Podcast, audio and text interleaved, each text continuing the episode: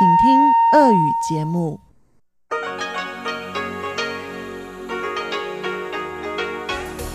В эфире Международное радио Тайваня. В эфире русская служба Международного радио Тайваня. Здравствуйте, уважаемые друзья! Из нашей студии в Тайбе вас приветствует Мария Ли. Мы начинаем ежедневную программу передачи с Китайской Республики. Мы предлагаем два блока передач на коротких волнах. С 17 до 17.30 по UTC на частоте 5900 кГц звучит наша получасовая программа, которая состоит из выпуска новостей вторника, передачи «Панорама культурной жизни» Анны Бабковой и передачи «Учим китайский» Лили У а на частоте 9490 кГц с 11 до 12 UTC звучит наша часовая программа, в которая также включает музыкальную рубрику «Нота классики» с юной Чень и повтор воскресного почтового ящика. Я также напоминаю всем, что вы можете слушать и нашу часовую программу, и все передачи по отдельности, зайдя на наш сайт ru.rti org.tw. И мы приглашаем всех подписываться на подкасты русской службы МРТ и заходить на наши страницы в Фейсбуке и ВКонтакте, сделав запрос «Русская служба Международного радио Тайваня». Итак, мы начинаем новости вторника, 4 августа.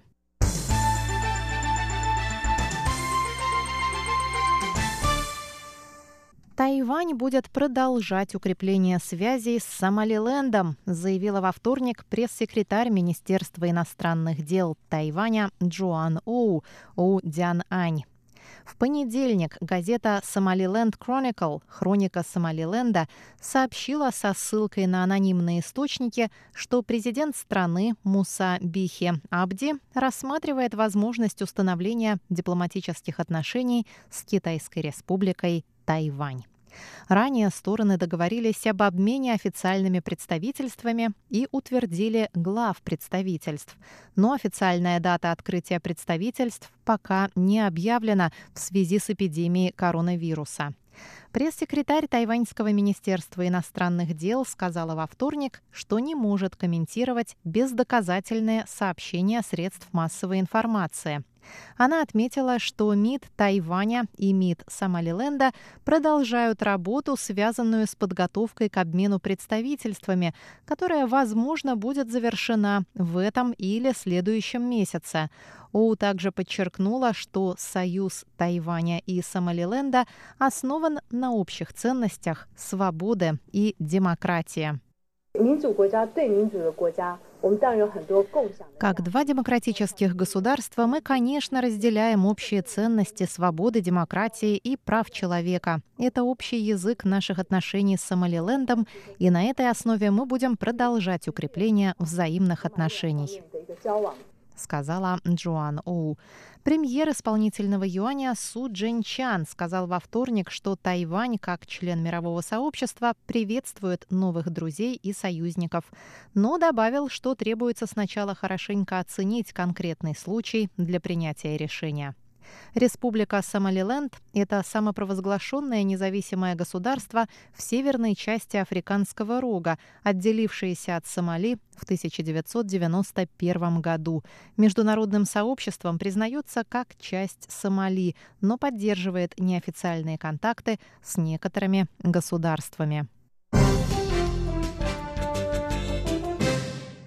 Центральный противоэпидемический командный пункт Тайваня сообщил во вторник о новом завозном случае коронавирусной инфекции COVID-19. Пациентка под номером 476, женщина старше 50 лет, привезла инфекцию с Филиппин. 30 июля, когда она еще находилась на Филиппинах, у нее поднялась температура, но за медицинской помощью она не обращалась. 2 августа женщина прилетела на Тайвань и сообщила карантинной службе в аэропорту о своих симптомах – температуре, кашле, ломоте в мышцах. 4 августа результаты теста подтвердили наличие у нее коронавирусной инфекции. Командный пункт также сообщил, что источник заражения пациента под номером 469 гражданина Бельгии пока не установлен. Пациент из Бельгии, мужчина старше 20 лет, прибыл на Тайвань в начале мая и прошел двухнедельный карантин. На прошлой неделе два теста подтвердили у него наличие коронавирусной инфекции – Однако его случай пока не расценивают как местный, так как оказалось, что еще в марте он дважды обращался в Бельгии к врачам с потерей вкуса и обоняния. Врачи подозревают, что тесты реагируют на остаточные фрагменты вируса, которые не заразны. Впрочем, возможность его повторного заражения на Тайване пока тоже не исключается. Всех, кто вступал с ним в контакт, тестируют на наличие коронавируса, и пока оно ни у кого не подтвердилось. Трое законодателей и их помощники были арестованы во вторник решением Тайбэйского районного суда по делу о взяточничестве. Суд арестовал законодателей Су Джентина, Ляо Го Дуна и Чень Чаумина, Су Джентин из Демократической прогрессивной партии и двое других законодателей из партии Гаминьдан. Были также арестованы их подчиненные за получение взяток. Сторона обвинения утверждает, что бывший председатель группы Pacific Co. Ли Хэн Лун платил законодателям за продвижение ретроспективной поправки к закону, которая позволила бы ему восстановить право на владение сетью магазинов Pacific Sogo. Ли Хэн Лун также был арестован по этому делу. Законодатель Су Джентин – племянник Су Дя Цюаня, назначенного главой президентской канцелярии. В понедельник Су Дя Цюань ушел в отставку в связи с вовлеченностью племянника в скандал.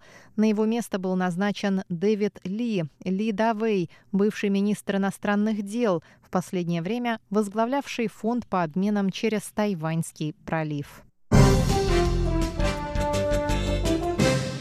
Однодневные воздушные путешествия в никуда, предложенные тайваньскими авиакомпаниями, были быстро распроданы в свете невозможности полететь куда-нибудь еще из-за пандемии коронавируса.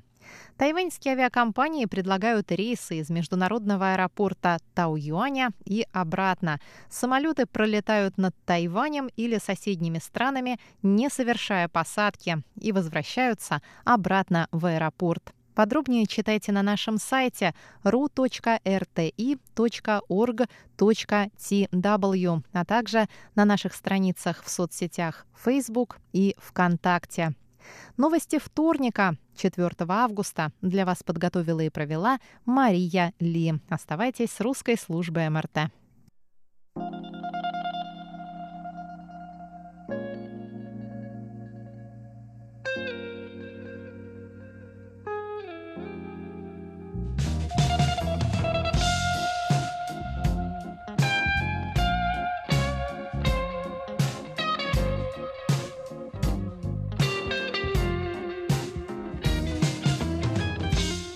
Здравствуйте, дорогие друзья! В эфире Международное радио Тайваня и вас из тайбэйской студии приветствует ведущая Анна Бабкова. И сегодня мы с вами продолжаем беседу, которую мы вели на протяжении последних нескольких выпусков с гостем моей передачи «Панорама культурной жизни» Иваном Полушкиным. С Ваней мы общаемся про тайваньское искусство, да и современное искусство в целом, Говорим о том, как ходим в галереи, что можно увидеть на Тайване, о чем думают художники, как научиться понимать современное искусство и нужно ли это вообще на самом-то деле. Ну и много-много других интересных тем мы обсуждаем с Ваней. Если вы пропустили какие-то из прошлых выпусков, то заходите на наш сайт по адресу ru.rti.org.tw и там во вкладке «Культура», «Панорама культурной жизни» вы можете увидеть все предыдущие выпуски и их послушать. Или если у вас возникли какие-то трудности, то напишите нам на почту по адресу russ.rti.org.tw. Что ж, а теперь давайте продолжим.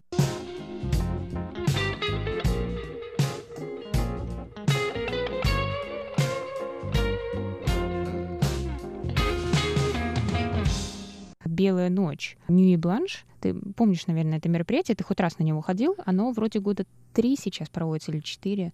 Нет, я, если честно, не ходил, но я так Понимаю, что это как аналог нашей ночи музеев. А, отчасти да, музей открыты чуть дольше, и какой-то участок города, по-моему, пару лет подряд они покрывали это центр, где Бэймэнь и главный вокзал, Taipei Main Station.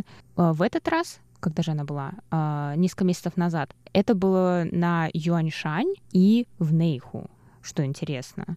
Вот, поэтому и людей было просто огромное количество во всех этих местах. Или на Юаньшане она была... А, на Юаньшане она была два года назад, а в прошлом году она была а, как раз в Нейху, и мы специально туда поехали, и тоже тебе дается какая-то... предоставляется карта, она обычно, естественно, онлайн, и там все точки описаны, и это было по всему району, и отдельно ставятся какие-то площадки, где проходят э, живые выступления, где-то стоят инсталляции, еще что-то. Но, если честно, людей было катастрофически много, особенно на набережной в Нейху, и там было сложно пройти. То есть настолько их было много, но интересно, но я была на самой первой белой ночи, и людей было уже много. Так что на Тайване, видимо, какой-то интерес к искусству все-таки есть, потому что я не могу представить, чтобы такой тысячу людей приезжали в центр, чтобы сфотографироваться в Инстаграм. Нет, нет, интерес, правда, есть. То есть я, я не преуменьшаю. Даже, на самом деле, музей изобразительного искусства, музей современного искусства, очень часто довольно много народу там бывает. Например, бывают какие-нибудь фильмы просто или рассказы самих художников о своих работах, которые идут, например, 20-30 минут, и ты действительно видишь, что люди сидят и слушают, о чем это речь. То есть это действительно не для галочки, что какие-то там друзья сфотографировали с одной картиной, она мне понравилась, пойду сфотографирую с ней тоже. Нет, люди действительно идут и смотрят то, что есть на выставке. То есть им действительно это интересно. Им действительно пообщаться, обсудить это все. Очень часто было в музеях, ты стоишь и смотришь на какую-то работу, к тебе может подойти человек просто и спросить, как бы, а что, что ты здесь видишь? Я вот этого не понимаю. И у вас начинается просто диалог. Mm. То есть даже в России такое не часто бывает. Ну, не раз ты произнес слово уникальность, да, тайваньского искусства. у меня, в принципе, вопрос такой.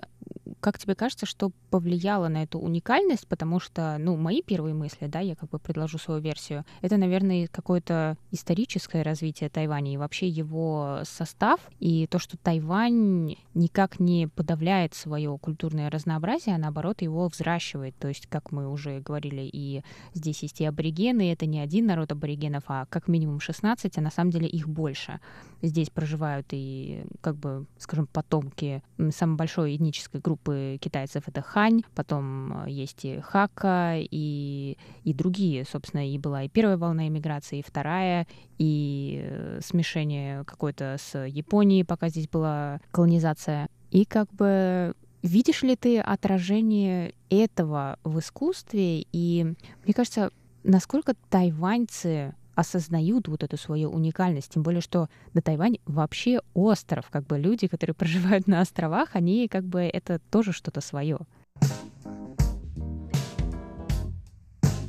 Это довольно-таки широкая тема, потому что ты затронул довольно-таки много факторов, которые могут на это влиять. И даже возвращаясь к началу, например, тот же самый Полчан, который жил в западном обществе много всего, то есть есть влияние чего-то западного, но при этом тайваньцы все равно пытаются сохранить свою самобытность, даже несмотря на это все влияние. А кто-то, наоборот, пытается как-то перенести, что ли, искусство из других стран, например, из других областей, или наоборот взять что-то от аборигенов и вынести на международный уровень и отразить это в работах. Это на самом деле очень сложно сказать. Вопрос весь в том, кто себя как определяет. Это вопрос, опять же, в том, как понимать искусство. Лучше всего поможет определить искусство творец. Если он говорит, что он следует заветам, например, японского художника, будет очевидно, что, скорее всего, это будет уклон на какую-то там японскую живопись или какое-то произведение. Если человек долго жил в Штатах или в Европе, вероятнее всего, он подцепит что-то из их стиля и захочет перенести сюда. Или захочет, например, раскрыть какие-то тайваньские тематики, близкие тайваньскому сердцу, душе, в европейском стиле. Все зависит чисто от желания самого художника. Ну, и, и опять же, того, как мы говорим, послания. Вопрос в том, что есть послание. Потому что, пожалуй, я бы сказал, очень-очень много есть такой тренд, то есть именно движение на именно популяризацию аборигенов, да. И как ты верно сказала, что даже больше, чем 16, такое чувство, что буквально каждая деревня, каждое маленькое сообщество аборигенов, у них есть какие-то свои культурные элементы. Mm-hmm. Причем, что интересно, тайваньцы, как, как островитяне, они очень любят сравнивать свои культуры аборигенов. И что интересно, всегда это в основном идет почему-то к каким-то австралийским и новозеландским аборигенам. Я не знаю почему. А, я могу предложить вариант почему, потому что они генетически больше похожи на них. Они относятся к а, австронезийской группе, и просто вот из-за какой-то генетической, не знаю, там, ДНК и так далее, что они больше похожи на них, чем на другую часть Азии, на японцев, на китайцев и так далее. То есть вот аборигены, они с той стороны. Да, да, но это просто удивительно, что именно пытаются найти связь культур аборигенов. Mm-hmm. Очень часто их представляют как-то бок о бок в сравнении в каком-то, или зачастую бывает, например, только закончится выставка, связанная с какими-то австралийскими аборигенами, и тут же ты увидишь какую-то выставку про тайваньских аборигенов занимательно как бы заниматься сравнением для себя. Вот я, к сожалению, не был в Австралии, не знаком действительно очень близко с их культурой, но э, то, как она была здесь представлена, дает вывод о том, что какие-то схожести есть, но все равно, опять же, есть уникальность. Даже если мы говорим про тех, кто выходит как-то за пределы своего сообщества местного, они все равно подвержены влиянию какого-то, не знаю, отдачи культурного сообщества, вопрос то, как, не знаю, мировое искусство влияет на... Возможно, они смотрят, то есть, например, есть опыт культуры аборигенов, которые уже вышли и знамениты по всему миру. Чтобы нам выйти, чтобы мы тоже стали успешными, что нам нужно делать? Вот, например, про тот художественный центр, про который говорили в начале. Это один из вариантов. На самом деле это очень занимательно в том плане, что у меня есть даже план, как съездить в Тайдун, потому что у Получанга там вообще мастерская, то есть он решил, когда вернулся на Тайвань, творить вдали от всего, потому что, живя в Штатах, он жил в довольно тихом районе, и ну, подальше от суеты больших городов и прочее, и, соответственно, вернувшись домой, он тоже решил быть поближе к земле, и, опять же, захотел пропитаться культурой аборигенов больше. Поэтому именно поехал туда, в Тайдун. И, соответственно, у него сейчас там мастерская, и немножко пообщавшись с господином Йеном, а, он сказал, господа, пожалуйста, приезжайте, мы вам там все покажем, можно будет договориться. Поэтому, а, возможно, в будущем будет еще что рассказать, так сказать, репортаж с места о культуре аборигенов. Сейчас я более подробно рассказать не могу. То есть это уже надо пытаться общаться, возможно, с художниками, кто работает там, с людьми, кто там живет, и смотреть на это. Но когда ты на это смотришь через призму выставки, тебе уже хочется погрузиться в это больше, потому что это выглядит как что-то совершенно неизведанное и непривычное для нашего такого городского какого-то мировой культуры, то есть вот такой, не знаю, мейнстрим, то есть поп-культуры, mm-hmm. которую мы все знаем, все это выглядит что-то нереальное, это выглядит как что-то совершенно другое.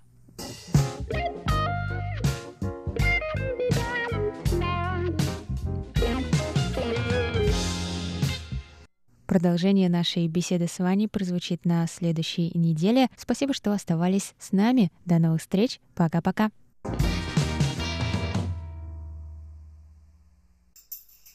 你好吗？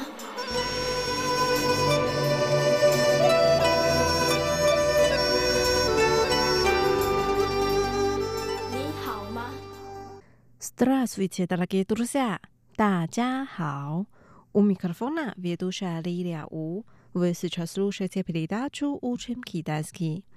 Сегодня давайте выучим очень популярную песню «闪亮的日子» «Блестящие дни», которую поет замечательный певец Ло Да Йо. Сначала давайте послушаем песню. 着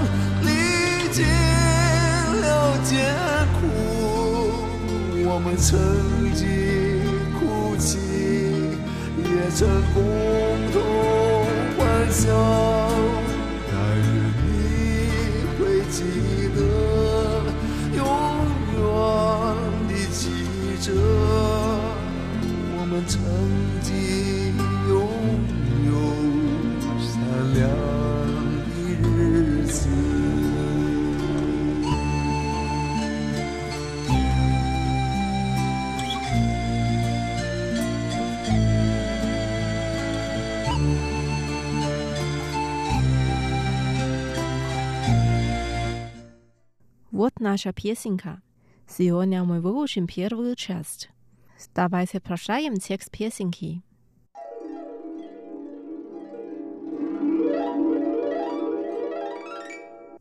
Блестящие дни, 闪亮的日子. Я пою одну песню, ту старую песню. 我来唱一首歌。 古老的那首歌。Я пою тихонько, и ты поешь со мной。我轻轻地唱，你慢慢地和。Помнишь ли ты нашу прошлую мечту？是否你还记得？ 过去的梦想，эти сверкающие годы, исполненные надежды，那充满希望、灿烂的岁月。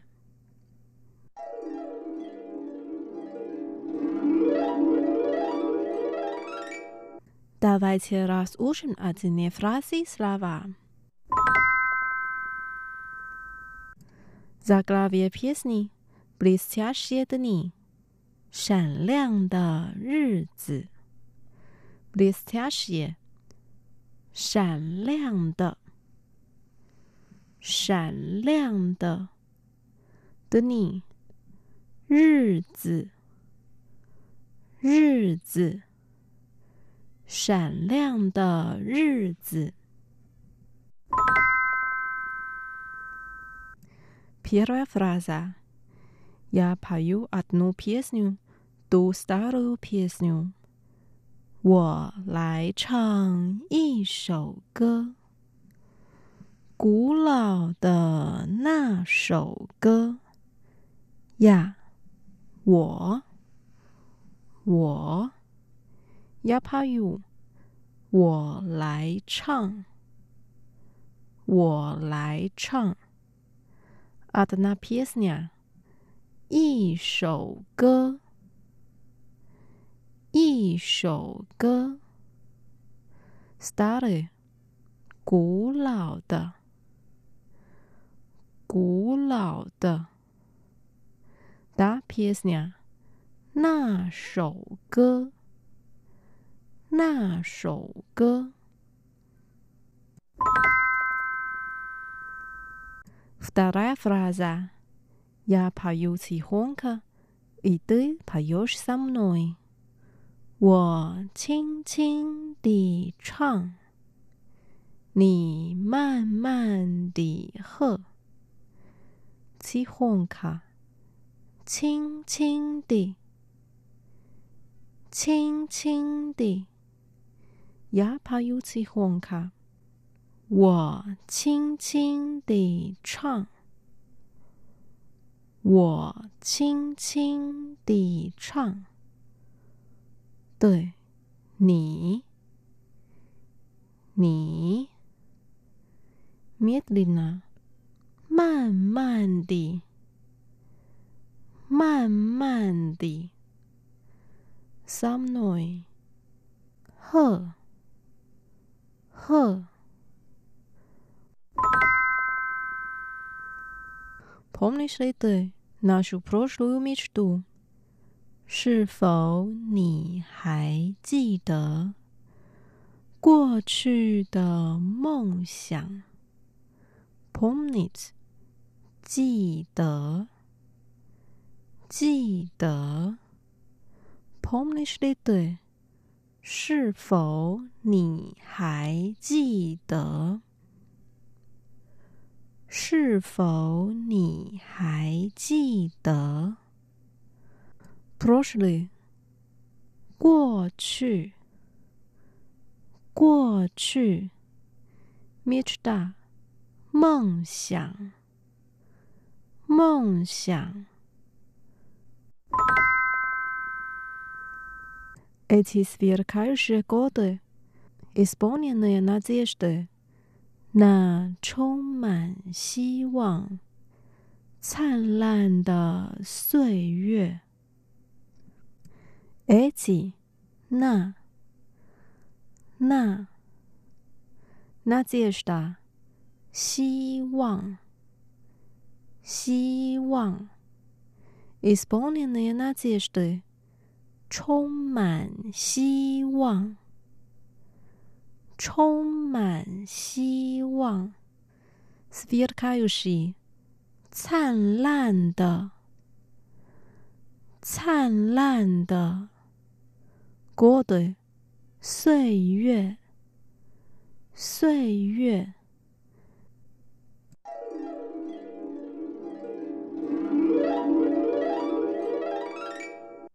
Давайте продолжаем текст и споем песню вместе. 闪亮的日子，我来唱一首歌。古老的那首歌，我轻轻的唱，你慢慢的和。是否你还记得过去的梦想？那充满希望、灿烂的岁月。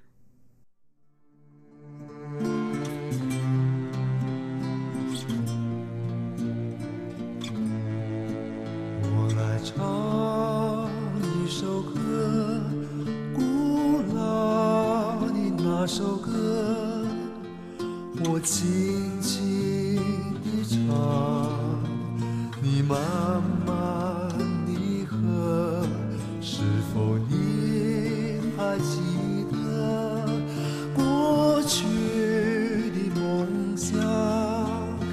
那充满希望、灿烂的岁月，你我为了。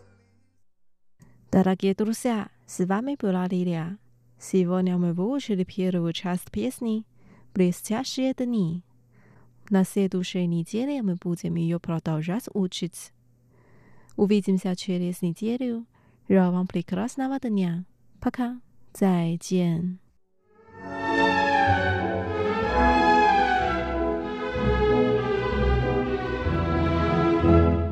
Здравствуйте, дорогие слушатели! В эфире «Нота классики» у микрофона Юна Чен. Сегодня вашему вниманию предлагается произведение Шостаковича «Струнный квартет номер 9 ми бемоль мажор, опус 117» в исполнении известного бельгийского коллектива «Куатюр Данель», который выступал несколько раз на Тайване, и чьи интерпретация произведений Шостаковича считаются одними из самых авторитетных.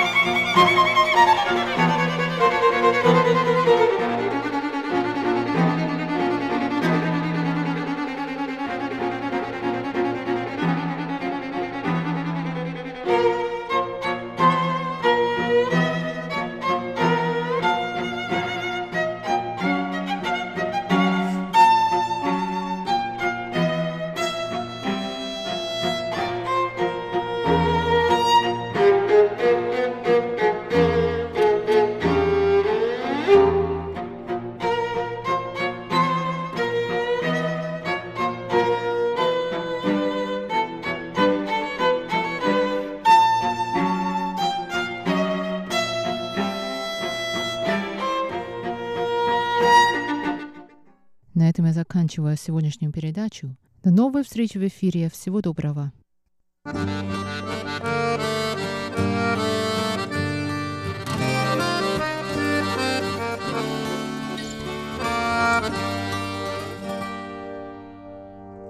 В эфире передача «Почтовый ящик МРТ». У микрофона Мария Ли. Здравствуйте, дорогие друзья. Вы заметили, что на протяжении уже нескольких недель Светлана Миренкова не ведет почтовый ящик. И сегодня я открою вам секрет ее отсутствия. В минувшую пятницу у Светы родился второй малыш. Мы от всей души поздравляем маму, поздравляем малыша с появлением на свет и желаем им большого счастья.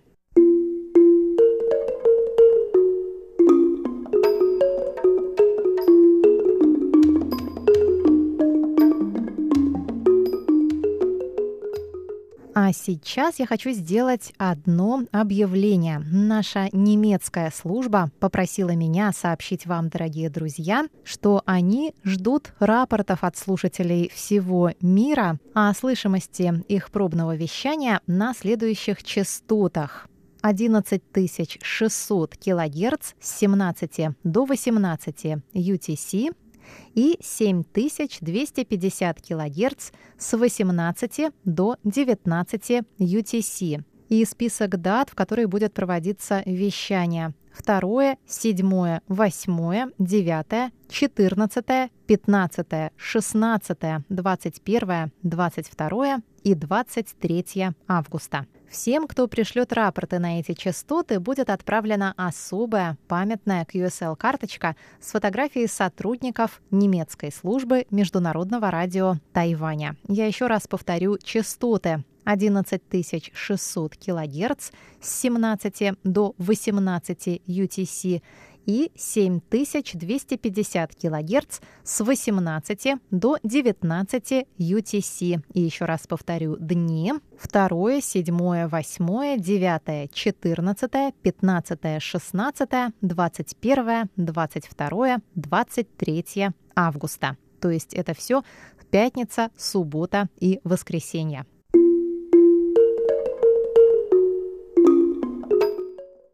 А вот кто присылал нам рапорты и письма на этой неделе. Сергей Безенков, Чебаркуль, Челябинская область.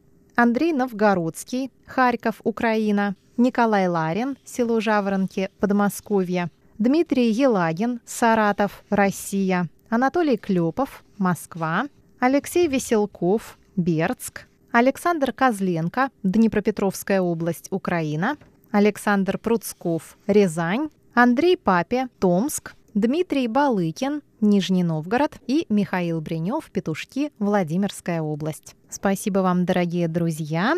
Напоминаю, что наши передачи звучат на двух частотах. Получасовая программа звучит на частоте 5900 кГц с 17 до 17.30 UTC, а часовая на частоте 9490 кГц с 11 до 12 UTC.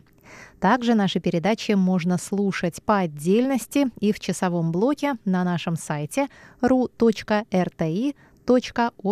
tw. И ссылки на многие из них мы выкладываем в наших соцсетях на страницах русской службы Международного радио Тайваня в Фейсбуке и ВКонтакте. На страницах мы выкладываем и другие интересные материалы, поэтому подписывайтесь, ставьте лайки, пишите комментарии. А сейчас давайте посмотрим, как нас было слышно на минувшей неделе.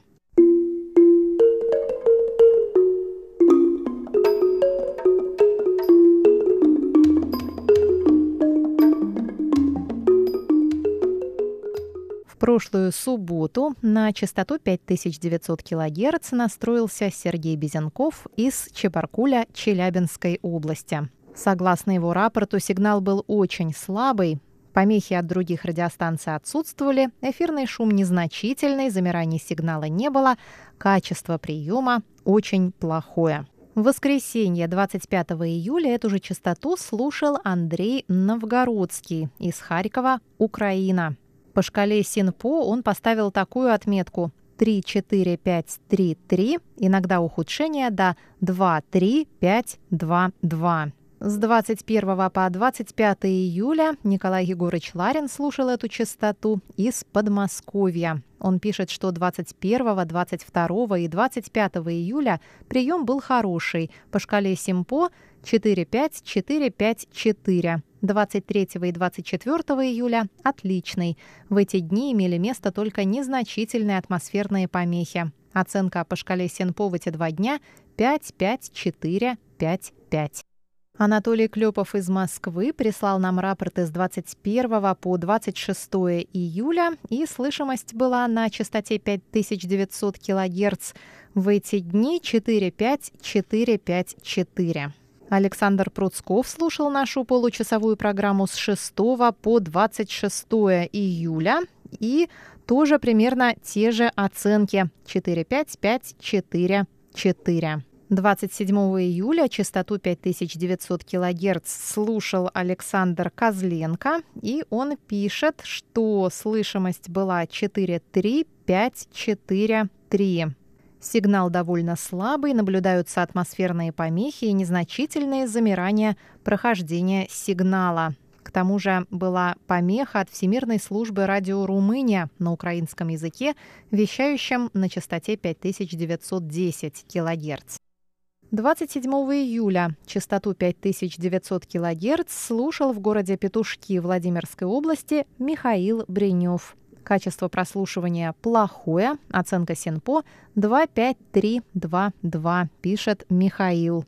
Андрей Папе принимал эту частоту в городе Томске и поставил оценку 25442 за 29 июля а частоту 9490 кГц с 11 до 12 UTC слушал на этой неделе только Алексей Веселков. И то не на этой неделе, а на прошлой.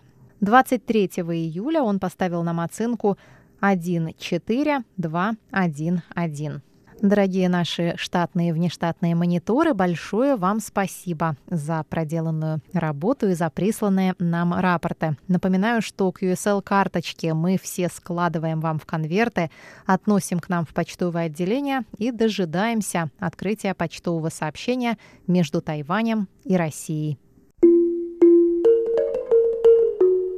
Николай Егорыч Ларин ответил нам на вопрос недели. Он пишет, «Я рад тому, что на Тайване вводятся наряду с обычными судьями суд присяжных. На мой взгляд, судя по работам судей, например, в России, судьи очень перегружены, а при такой перегрузке не исключается брак в работе. А точнее, допускается не всегда справедливое решение, что касается честности и добропорядочности и профессионализма присяжных, то, судя по тому, как 7-8 лет тому назад осуществлялся в России отбор кандидатов в присяжные, то, во-первых, отбор производился по желанию человека, во-вторых, присяжные предлагали проверенных на производстве людей, а не первых попавшихся и рвущихся к судопроизводству. С уважением, Николай Ларин, Подмосковье.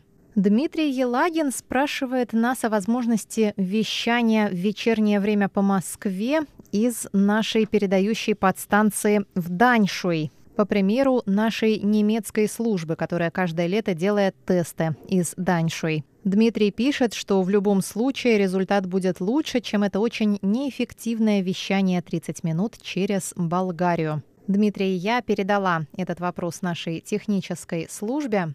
Дело все упирается на данный момент в средства. Но если больше слушателей сочтет это полезным, напишите нам об этом, пожалуйста, и у нас будет повод подать заявку на новую частоту. И, наконец, я хочу зачитать вам письмо, которое я получила от Дмитрия Балыкина. Дмитрий прочел перевод романа «Пинлу. Темная река». Дмитрий пишет, насколько я помню, выход в свет русского перевода романа «Пинлу. Темная река» был анонсирован еще в сентябре 2018 года в рамках встречи слушателей с журналистами русской службы МРТ. На этом мероприятии мне довелось познакомиться и немного пообщаться с писательницей. В начале этого года из передач русской службы МРТ я узнал, что книга наконец-то издана. И вот сегодня я закончил ее читать. Прочитал всего лишь за пять дней, что для меня довольно быстро. Хотя практически с самого начала книги читатель знает, кто совершил преступление, сюжет книги не отпускает. Признаюсь честно, лично у меня главная героиня романа Дзяджень сочувствия не вызвала, но разобраться в мотивах, побудивших 28-летнюю девушку совершить ужасное преступление и попытаться понять их, очень важно. В России, как и во многих других странах, существует серьезная проблема социального расслоения. Хоть богато мы никогда не жили, к счастью, и крайняя нужда, в которой росла героиня романа, нашей семье не была известна. По этой причине мне трудно представить себя на ее месте. Вместе с тем я полагаю, что в большинстве жизненных ситуаций у человека есть хотя бы небольшие возможности для выбора.